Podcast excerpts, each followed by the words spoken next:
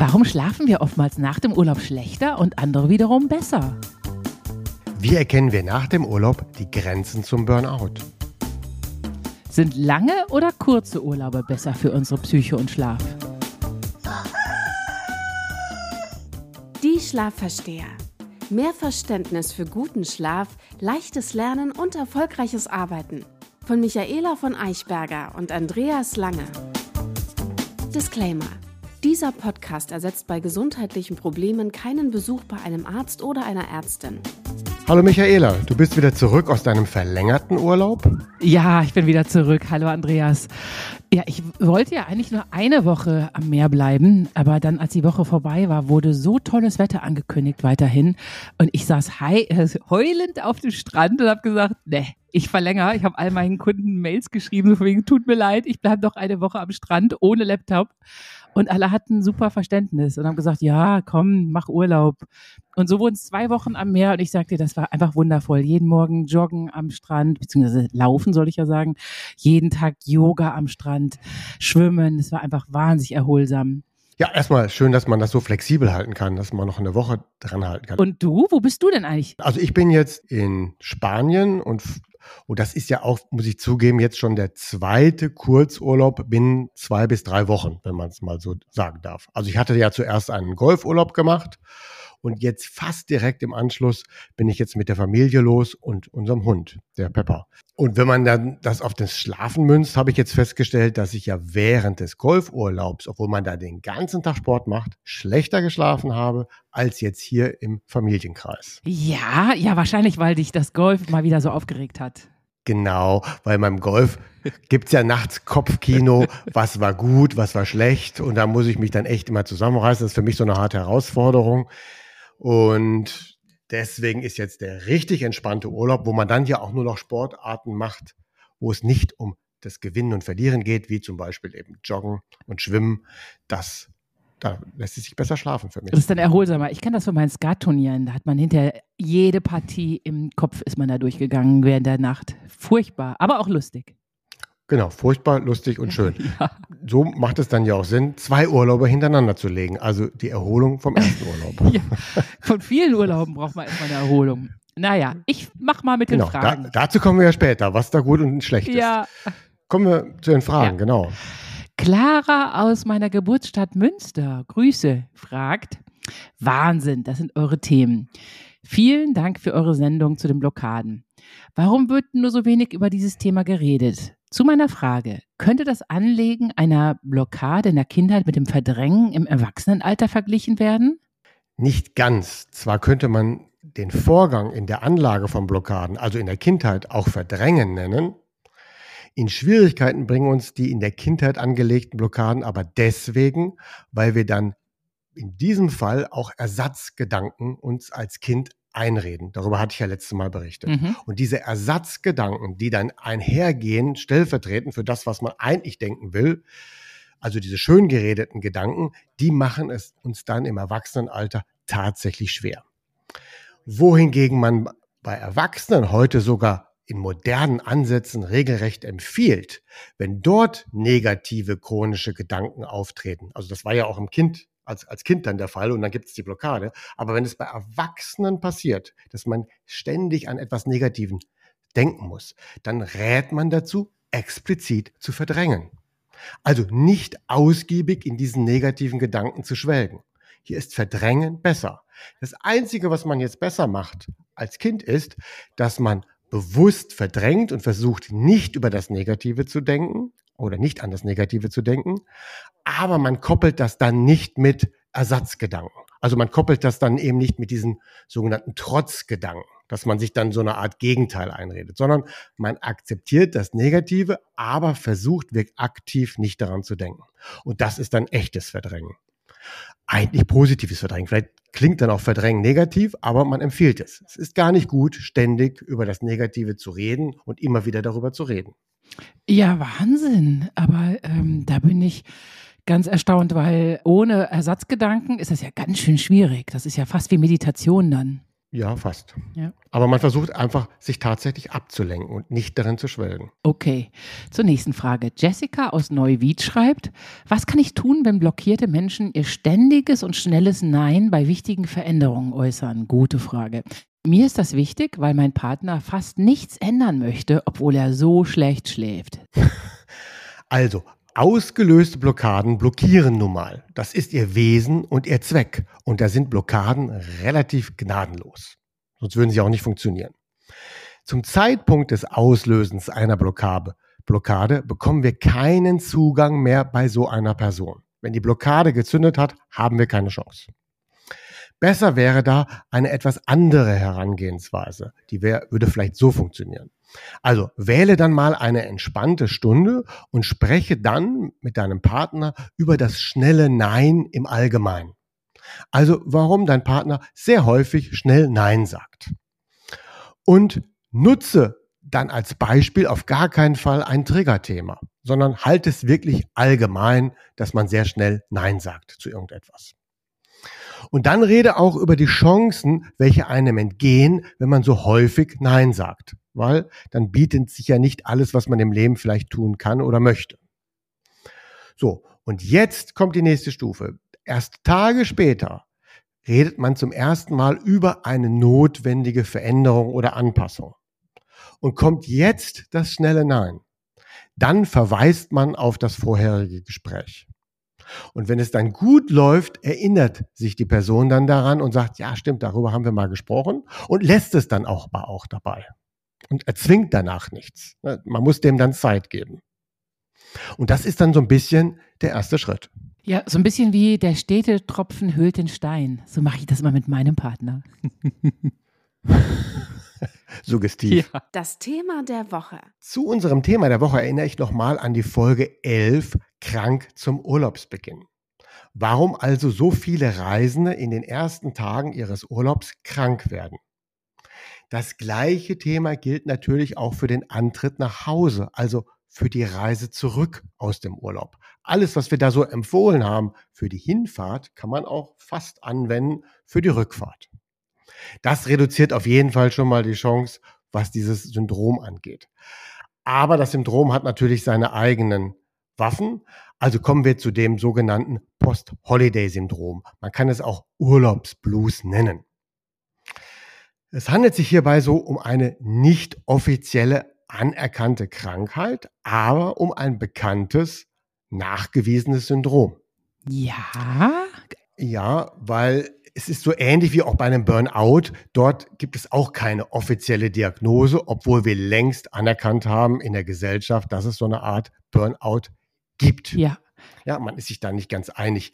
War, war die psychische Störung vorangehend oder ist es die Arbeitsüberbelastung? Ist mir in dem Moment auch gleichgültig, wenn man aus Abnutzungserscheinungen hat, psychischer Natur, dann sind sie nun mal da, egal was ja. vorher gewesen ist.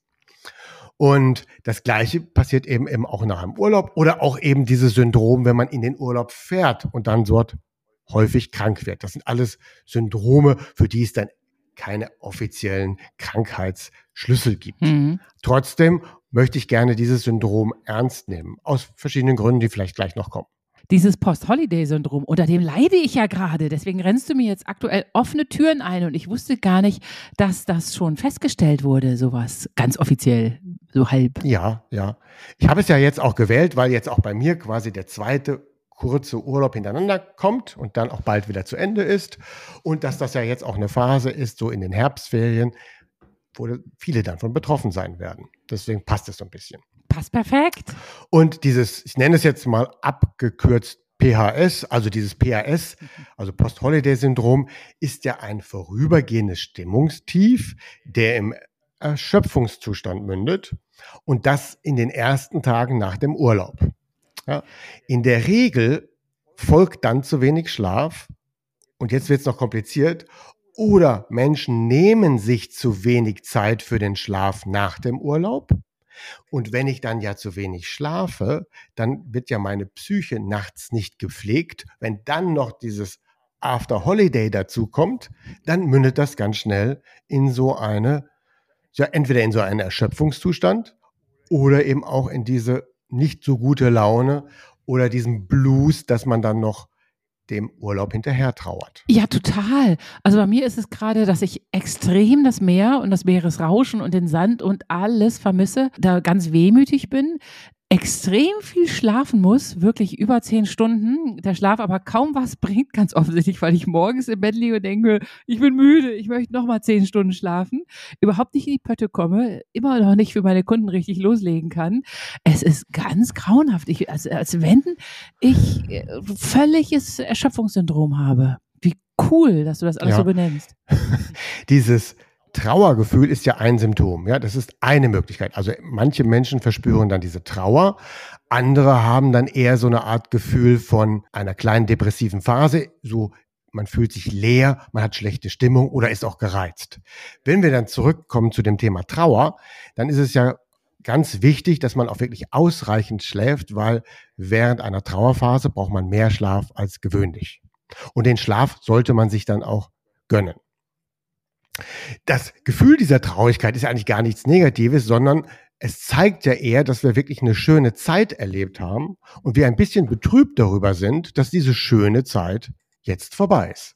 Und was wir jetzt lernen müssen, ist dann das Loslassen, diese schöne Zeit. Man muss auch dazu wissen, dass wir, wenn wir das Trauergefühl aufgebaut haben, dass wir dann langsamer denken als gewöhnlich. Wir können unter Trauer nicht schnell denken das macht uns dann ja im Beruf auch schwer. Also, und wenn dann zu viel zu tun ist direkt nach dem Urlaub, haben wir ein großes Problem. Wir haben einen großen Berg von Arbeit, der vielleicht wieder auf uns wartet.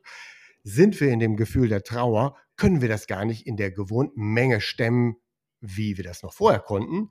Und dann geraten wir in Stress und dann kriegen wir auch noch schlechte Laune obendrauf, weil wir nicht mehr einsatzfähig sind nach 14 Tagen Urlaub und denken, was ist das denn? Ja, ich unterstreiche alles. Das ist ganz typisch. Und deswegen braucht man dann tatsächlich ein bisschen Zeit, um wieder reinzukommen. Und so ein Trauergefühl dauert in der Regel, also wenn es nicht problematisch wird, also es soll ja nicht chronisch werden, deswegen reden wir ja darüber. Wichtig ist mir ja, dass nach diesen drei Tagen Blues, die normal wären, nach einem Urlaub, dass dann das alles wieder anspringt. Also dass dann die Trauer auch vorbei ist, dass das Gefühl der Leere wieder vorbei ist, dass man dann auch wieder einen Schlaf hat, von dem man wirklich zehren kann und wir uns wieder insgesamt gut fühlen. Aber dass diese drei Tage des Übergangs nun mal da sind, das muss man einfach mit einkalkulieren. Ja, verstehe. Ja, zum Glück. Mein Schlaf ist tatsächlich auch wieder besser geworden. Letzte Nacht war ganz gut. Aber ich bin trotzdem dafür, dass Coburg ans Meer verlegt wird. Gute, gute Idee, frag mal nach, ja. Herr Bürgermeister. Ja. Manche leiden dann ja eben nicht nur unter Depressivität oder unter Trauer, sondern leiden dann auch unter starker Appetitlosigkeit und andere wiederum haben extremen Hunger, weil der Magen-Darm beschwert sich ja ebenso, wenn wir uns nicht richtig wohlfühlen und nicht glücklich sind, dann schlägt das natürlich auf den Magen und Darm.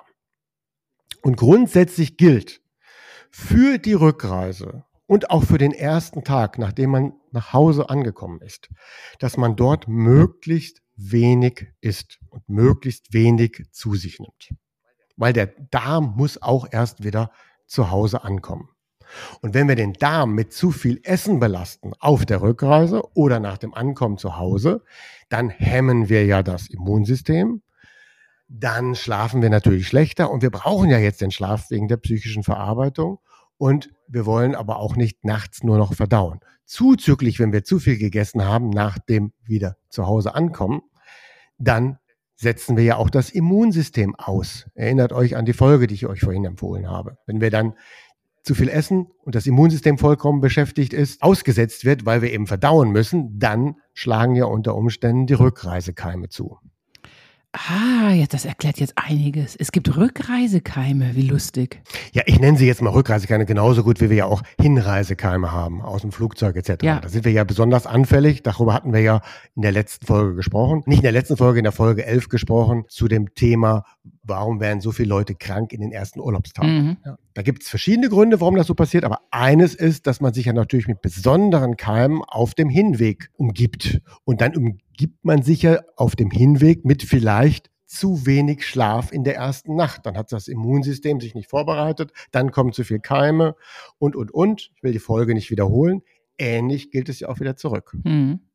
Also großer Rat an der Stelle. Es kommt gleich auch nochmal in den Tipps der Woche, dass man möglichst wenig ist bei der Rückreise und am ersten Tag der Heimkehr. Okay. Lasst den Darm ruhen. Jetzt kommt so ein bisschen das Kritische, wenn diese Antriebs- und Interessenslosigkeit, die schlägt häufig eben auf die eigene Arbeit. Ja, das heißt, mit dem normalen Alltag ist ja alles noch gut, aber wenn man dann in diesem Gefühl dieses Blues an die eigene Arbeit denkt, dann findet man die plötzlich sinnlos, nicht mehr notwendig. Warum mache ich das überhaupt? Was soll das Ganze mit meiner Arbeit? Und da kann man sich dann wirklich hinein verstricken. Das kann dann sogar, wenn man Pech hat, irgendwann in einen Burnout münden. Ausgelöst über dieses Syndrom. Was anderes gibt es aber auch an der Stelle. Das heißt, wenn ich zu lange dieses Syndrom habe, dann ist das sogar schon ein Zeichen eines vorhandenen Burnouts. Also ich kann mit dem Syndrom ein Burnout erstmalig auslösen. Ich kann aber auch mit dem Syndrom das als Anzeichen werten, dass ich ein erstes Burnout habe. Und das ist genau die Menge der Tage. Wenn nämlich dieser Blues länger als drei, vier Tage anhält und mir das Arbeiten überhaupt keinen Spaß mehr macht und ich überhaupt nicht da reinkomme, dann ist das so ein kleines Zeichen, das ist ein Indiz davon, dass da etwas nicht stimmt mit der eigenen Arbeit. Oh, okay. Ja. Ja, und insgesamt leidet man natürlich das muss ich eigentlich gar nicht mehr erwähnen, so als letztes Symptom, das sind dann Konzentrationsstörungen. Ist ja klar, wenn ich weniger schlafe oder schlecht schlafe oder in Trauer bin oder schlechte Stimmung habe, dann kann ich mich natürlich auch nicht gut konzentrieren. Also, das wäre dann eher normal bei diesem Blues. Mythos der Woche. Der ist auch so ein bisschen eine Frage. Besser wenige lange Urlaube als viele kurze Urlaube? Was meinst du? Das kann ich sofort beantworten. Viele kurze Urlaube. Das ist nämlich, was Michael und ich normalerweise machen.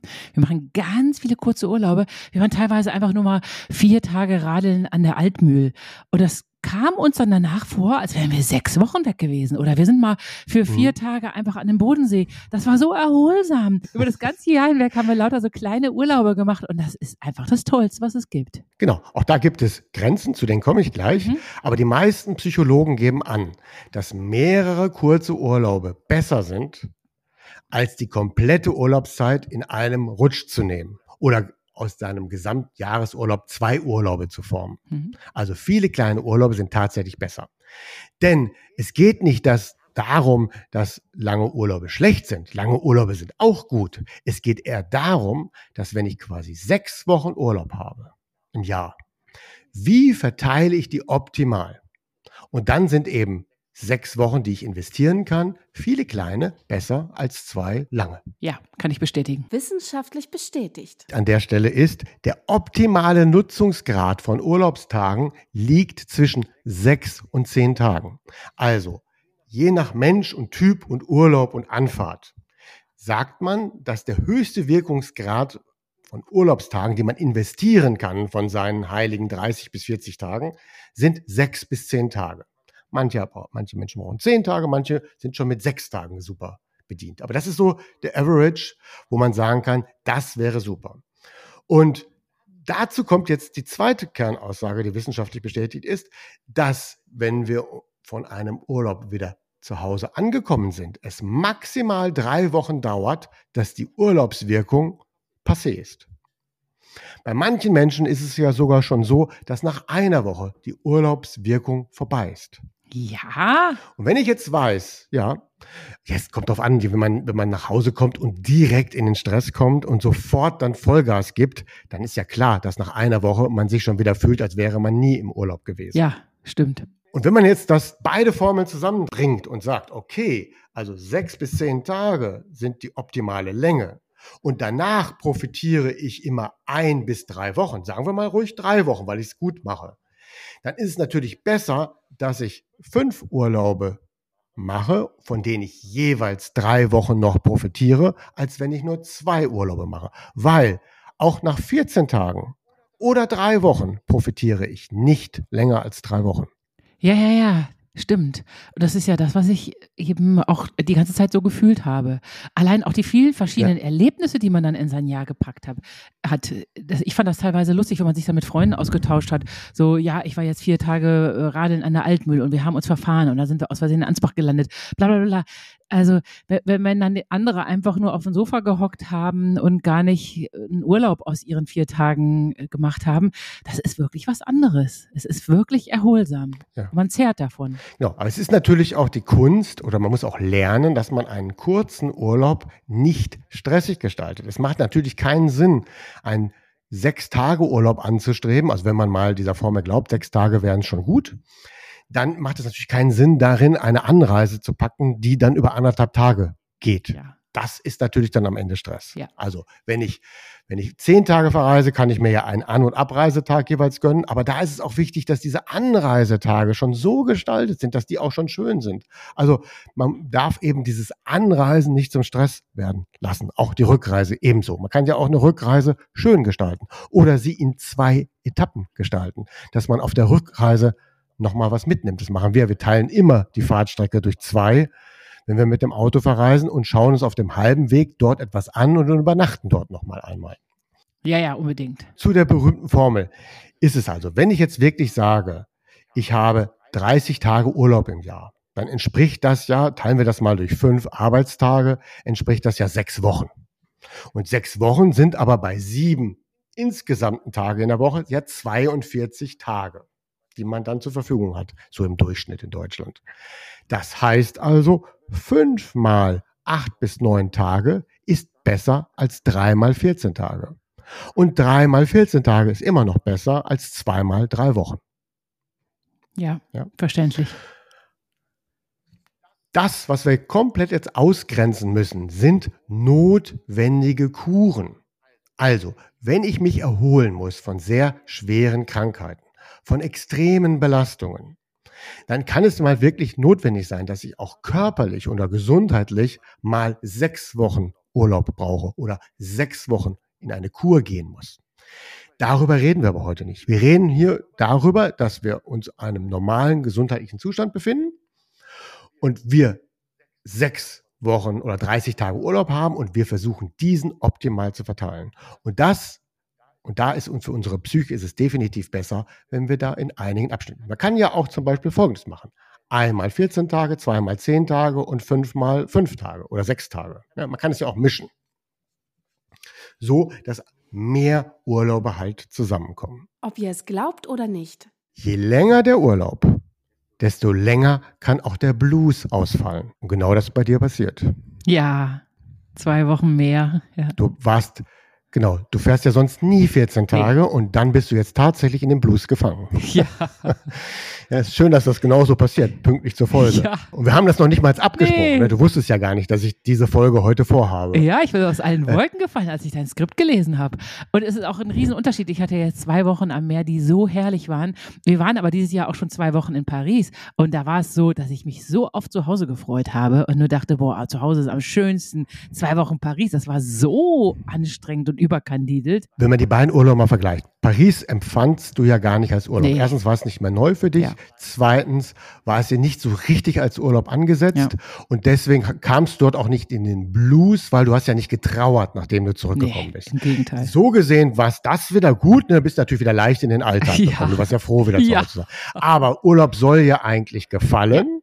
Und dann ist es eben gefährlich, wenn es länger als zehn Tage gefällt. Ja. Die Formel ist Urlaubstage geteilt durch drei. Ah. Ja, also wenn ich jetzt zehn Tage weg war, teile das durch drei, dann kann ich drei Blues-Tage mir einfangen. Mhm. Bei 14 Tagen hast du vielleicht schon mal 3,5 oder 4 Tage Blues. Ja. Und jetzt kommt eben das, wenn es darüber hinaus geht, dann ist das ein Zeichen davon, dass man entweder mit seiner Arbeit nicht zufrieden ist, dass man eigentlich noch aus einer Überlastungssituation kommt und wenn es länger als drei bis vier Tage ist, jetzt gilt es aufzupassen, wirklich wieder gut in den Schlaf zu kommen. Mhm. Ja, dann ist jetzt Schluss mit dem Blues. Jetzt muss man wirklich investieren, wieder in einen guten Rhythmus zu kommen. Ja. Und da sind wir dann eigentlich auch schon bei den Tipp der Woche. Das grundsätzliche Risiko nach einem Urlaub, ganz egal ob Blues oder nicht, ist immer wieder zurück in einen guten heimatlichen Schlafrhythmus zu kommen. Mhm. Ja, das ist A und O. Jetzt gibt es ja zwei Sorten. Es gibt ja Menschen, die im Urlaub etwas schlechter schlafen als zu Hause. Das ist zum Beispiel für mich so. Also wenn ich zu Hause bin, muss ich mir gar keine Mühe geben, weil dort habe ich für mich die optimalen Bedingungen geschaffen. Deswegen schlafe ich zu Hause immer perfekt. Ich muss immer gucken, dass ich im Urlaub möglichst gut schlafe. Für andere gilt das nicht. Sie schlafen im Urlaub besser, weil sie dort den Kopf leer haben, weil sie dort mal am Licht waren, weil sie dort viel unterwegs waren, sich dort bewegt haben, dort sich besser ernährt haben. Das heißt, nur im Urlaub haben sie die optimalen Bedingungen und kommen sie nach Hause, wird es schlechter. Ja? ja. Und genau da müsste man ansetzen und sagen, hey, das, was ich denn so Gutes im Urlaub getan habe, kann ich denn nicht davon einige Elemente wieder in meinen Alltag integrieren? Geht natürlich nicht alles, sonst wäre es ja Urlaub, aber manche Sachen kann man tatsächlich auch zu Hause umsetzen. Also, der Tipp Nummer eins bezogen auf das Risiko ist, in Schlaf investieren. Wenn ich zurückkomme aus dem Urlaub, investiert in den Schlaf, damit ihr möglichst lange noch was von eurem Urlaub habt. Also, alles dafür tun, ausreichend zu schlafen. Und ihr kennt das ganze Programm, was ich jetzt nicht wiederholen will. Ich sage nur ein paar Stichwörter. Licht, gute Ernährung, Bewegung etc. Ja, ich bin die, die erste Nacht nach uns, nach meinem Urlaub bin ich um 18 Uhr ins Bett gegangen und Michael so, hä, was ist mit dir nicht so? Ich bin so müde. Ich bin um 18 Uhr eingeschlafen und irgendwann um 10 Uhr morgens habe ich. Das ist ja. aber gut, das ist richtig. Okay, gut. Ja, Michael war ein bisschen irritiert. Nee, das ist auf jeden Fall gut, äh, weil man soll ja dann auch in Schlaf investieren. Also wenig essen und ausreichend schlafen, vor allen Dingen, wenn man nach Hause gekommen ist. Das schützt dich ja auch davor, dass man dann eben nicht äh, rückwärtsgewandt krank ja. wird. Ne? So wie man häufig krank wird, wenn man in den Urlaub fährt. Genauso häufig werden Menschen krank, wenn sie aus dem Urlaub zurückkommen. Mhm. Kommen wir zum zweiten Tipp. Nicht in der Nacht zurückreisen. Mhm. Mhm. Ja? Also die Abreise, Rückreise sollte nicht in der Nacht liegen, weil es macht ja keinen Sinn, aus dem Urlaub mit einem Schlafdefizit zu kommen dann mache ich ja fast alles kaputt. Dann wird daraus nicht drei Wochen Erholung. Wenn ich, wenn ich in der Nacht zurückreise, dann kann man sich gewiss sein, dass das Ganze nur noch eine Woche nach Erholung birgt. Ja, aber das machen ja viele Viele Familienpapas machen das falsch. Die fahren in der Nacht in den Urlaub und in der Nacht raus aus dem Urlaub. Das habe ich mich schon immer in den Kopf gepackt. Ich kenne das, ganz früher habe ich das auch gemacht, als die Kinder sehr klein waren und da war es über Tags nicht möglich, mit denen zu reisen, weil die waren dann ja nicht bereit, sechs Stunden mal im Auto zu sitzen. Dann bin ich auch nicht ganz in der Nacht gefahren, aber da bin ich dann um vier Uhr, vier Uhr aufgestanden und dann hat man die Kinder ins Auto gepackt und dann hatte man so die halbe Strecke oder zwei Drittel der Strecke schon geschafft, indem die dann halt dann weitergeschlafen haben. Aber ich mache dann keine zwölf Stunden Anreise, sondern ich teile dann die Anreise. So, wir sind ja jetzt hier auch in Spanien, haben das mit dem Auto gemacht, wenn wir auch den Hund mitgenommen haben und haben uns diese Anreise in zwei Etappen gegönnt.